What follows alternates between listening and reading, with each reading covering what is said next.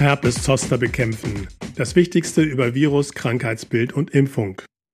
Im vierten und letzten Teil dieses Podcasts geht es in einem Exkurs um die acht bekanntesten humanpathogenen Herpesviren und was sie für die Menschen bedeuten.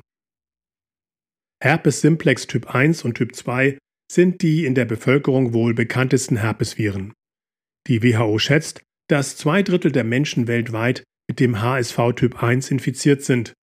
HSV Typ 1 verursacht Vesikel im Lippenbereich und wird meist durch Speichel weitergegeben. HSV Typ 2 ist die häufigste Ursache von Genitalherpes. Beide Typen können aber sowohl Lippen- als auch Genitalherpes verursachen. HSV Typ 1 kann außerdem noch eine lebensbedrohliche Enzephalitis auslösen. Gegen HSV Typ 1 und HSV Typ 2 gibt es keine effektive Schutzimpfung.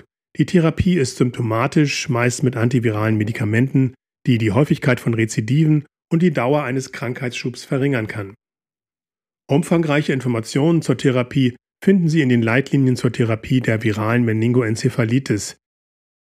Übertragen werden Herpes simplex Typ 1 und Typ 2 übrigens über Schleimhautkontakte, also genital, anal und oral, aber auch durch Kontakt mit infizierter Haut und durch Schmierinfektionen. Eine Übertragung von der infizierten Mutter auf das Neugeborene ist ebenfalls möglich. Und wichtig zu wissen, ein Übertragungsrisiko besteht auch dann, wenn Symptome fehlen.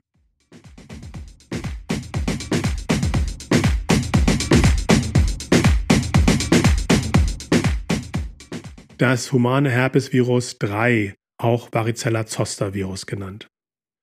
Das Varicella-Zoster-Virus verursacht beim ersten Kontakt Windpocken. Schwere Krankheitsverläufe kommen bei Schwangeren, Neugeborenen und Immundefizienten vor, verursacht beispielsweise durch Varizellenpneumonien oder seltene, aber oft letale ZNS-Infektionen.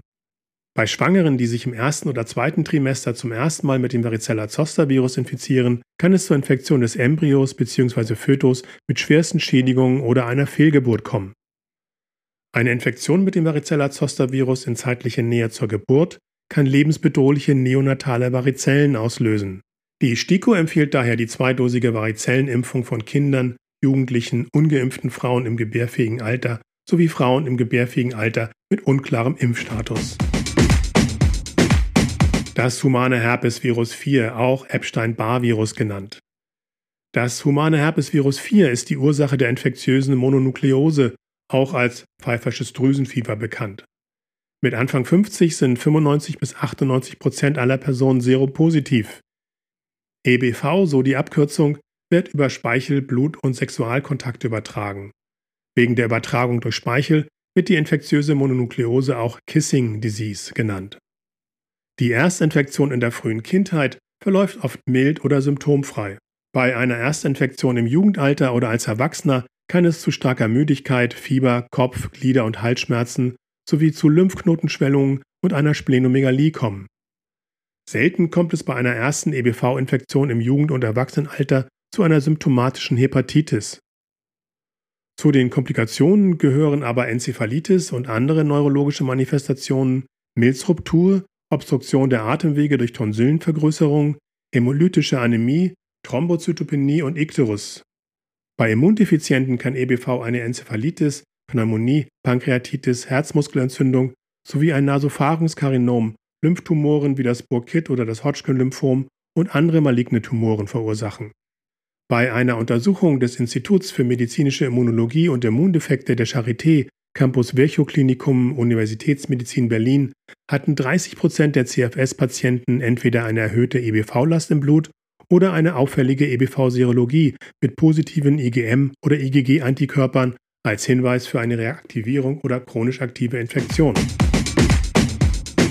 Ein weiteres Virus der Herpesfamilie ist das Zytomegalie-Virus, kurz CMV.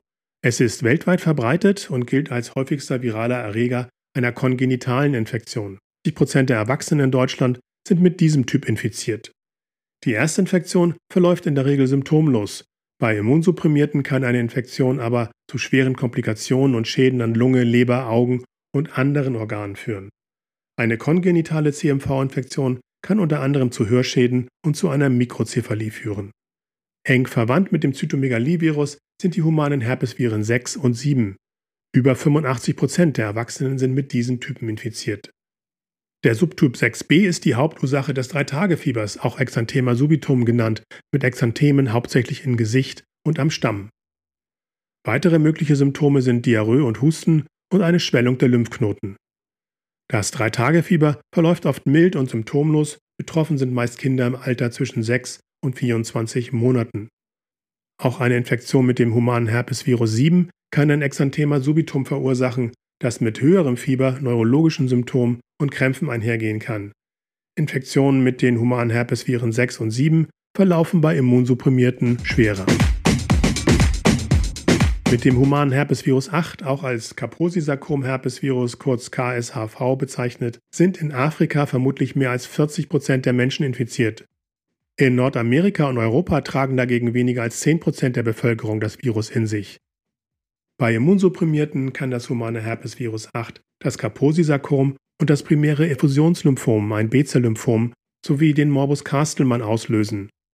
Letzteres ist eine heterogene Gruppe von Tumoren der Lymphknoten. Das war der vierte und letzte Teil des Podcasts zum Thema Herpes Zoster bekämpfen, das Wichtigste über Virus, Krankheitsbild und Impfung. Vielen Dank fürs Zuhören. Bis zum nächsten Mal.